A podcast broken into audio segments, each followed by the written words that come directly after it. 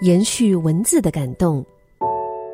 U F M 一零零三温馨呈现，写给天上的你有声故事。二零一九年十月二十号，是阿公你离我而去的第八年，对你的思念几乎没有减少过。每次想起你，眼睛还是会不由自主的流下眼泪。尤其是清明节，一个原本以为每一年可以去祭祖缅怀你的地方，居然因为叔伯们的不文化思想，禁止嫁出去的人去扫墓。真的是很难过，难过的除了是不能去墓地拜祭悼念你，更让我心寒的是，一直以来以为叔伯们思想开通，没想到他们居然还保留着这种不近人情的传统观念。每一年的清明，我都只可以在家里默默的流泪缅怀你。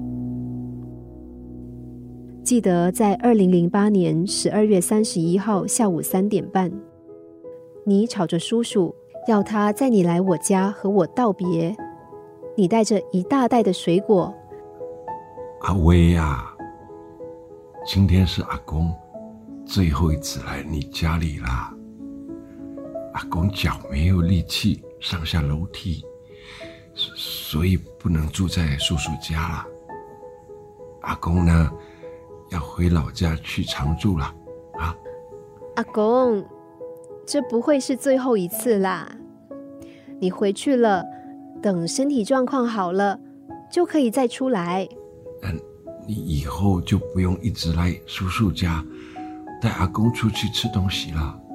其实我自己也知道，这有可能会是你最后一次，所以就拍了一张你和你外太孙的合照，因为我希望除了我，你的外太孙以后长大了。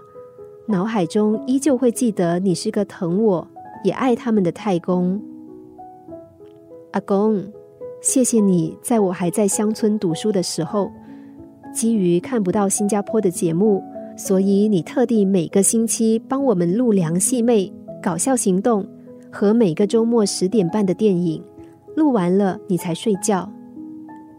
现在想起来，还是觉得很感动。感到很欣慰的是，在你有生之年，只要是你喜欢吃的、喝的、用的，只要你有告诉我，我都会买给你。刚刚踏入社会的我，偶尔会给你一点钱，阿公，这些钱给你收着，你收起来。哎呦，你自己留着，乖，你你自己赚钱也不容易啊。可以给你钱是我的福气啊！哦，好，好，好，乖啦，乖啦，这么多孙女啊，阿公只拿你的钱哦。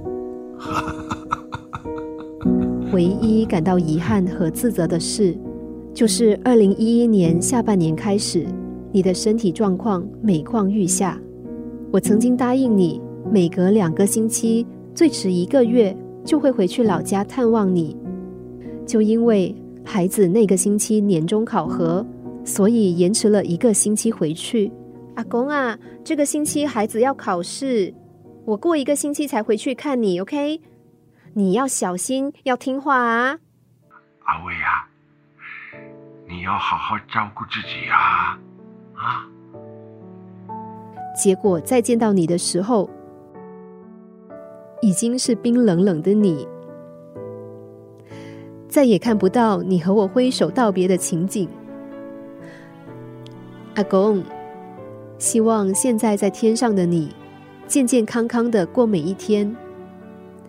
我知道你在天上有守护着我们，所以当我想你的时候，就会望着天空。虽然你离开了我们，但是。你会一直在我的记忆深处。如果能有下辈子，我希望还可以叫你阿公。